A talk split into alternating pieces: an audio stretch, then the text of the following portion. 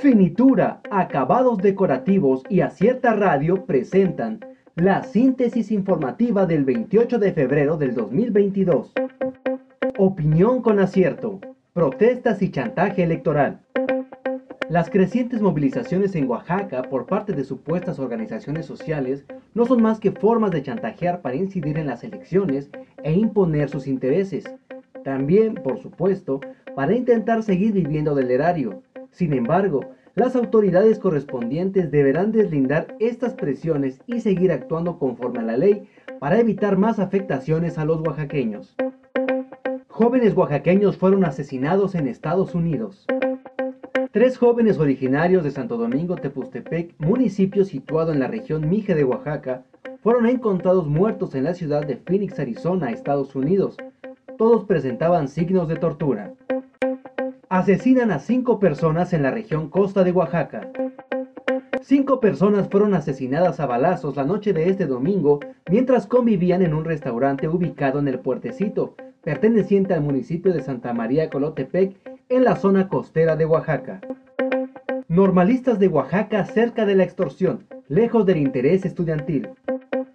Grupos normalistas no han cesado sus movilizaciones en Oaxaca pese a que sus demandas han sido atendidas por el gobierno estatal y federal, e incluso la dirigencia de la sección 22 ha accedido a dialogar con los estudiantes, pero estos se han negado, al tiempo que se exhiben como víctimas para así tomar el control de calles y oficinas a su antojo.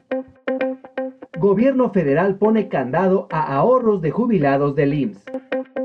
Trabajadores jubilados del Instituto Mexicano del Seguro Social en Oaxaca han acusado al gobierno federal de negarles la entrega del dinero que han ahorrado a lo largo de su vida laboral, esto sin ninguna explicación y afectando a su economía.